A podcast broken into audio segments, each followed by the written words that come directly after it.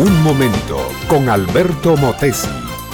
Una respuesta práctica a tus interrogantes sobre tu vida y los problemas del mundo moderno.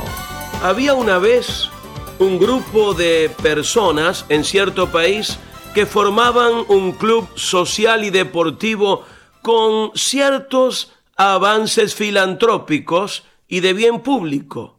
Lo formaban en total exactamente 20 personas. Personas que eran como todas las demás, es decir, llenas de ínfulas y de amor propio, y cada una creyéndose ser la mejor del grupo.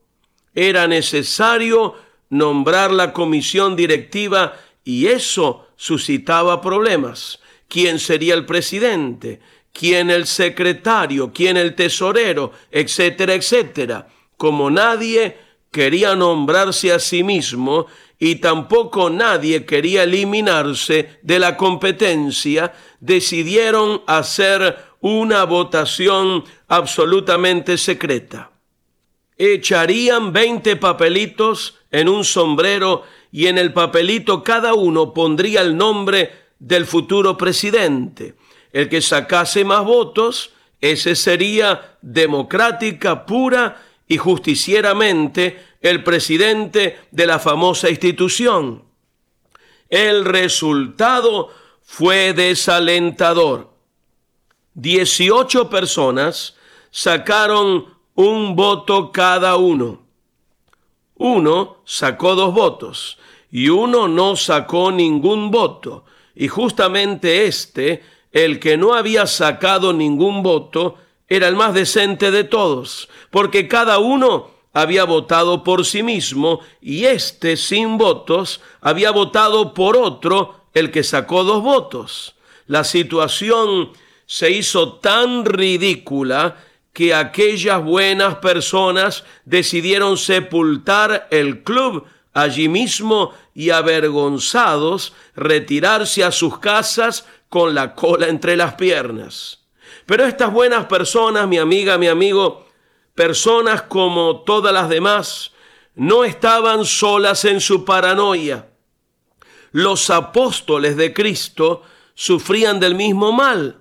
Andando por el camino detrás del Señor, iban hablando entre sí respecto de quién sería el jefe en caso de que Jesús faltase. Y como el Señor conoce los pensamientos de los hombres antes de que se formen y ausculta el corazón sin estetoscopio, se dio vuelta y les dijo, de cierto os digo que si no os convirtiereis y os hacéis como niños, no entraréis en el reino de los cielos. El que de vosotros quiera ser el mayor, sea el menor de todos, y el que quiera ser servido, que sea el servidor. Como siempre, el Maestro Jesucristo no dio reglamentos ni repartió puestos, sino que dio principios de vida. Si alguno anda buscando honores en la vida, aplausos y galardones, que tome el camino de la humildad. Yo creo, mi amiga y mi amigo, que nada recompensa mejor y nada paga mejor rédito en nuestra existencia que reconocer con toda humildad, como simple niño, nuestra imperfección y flaqueza y pedirle a Cristo que entre en nuestro corazón y tome el timón de nuestra vida.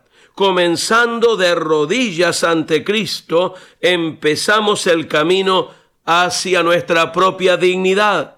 Honrar a los demás, dejar a otros el primer lugar, no aplaudirnos a nosotros mismos, es un camino saludable hacia una vida de paz y siempre honrar y servir a Dios nos llevará a una vida de dignidad que al fin será reconocida. Este fue Un Momento con Alberto Motesi. Educación que transforma. ¿Te quieres preparar mejor? Visita Facebook y busca Alberto Motesi University.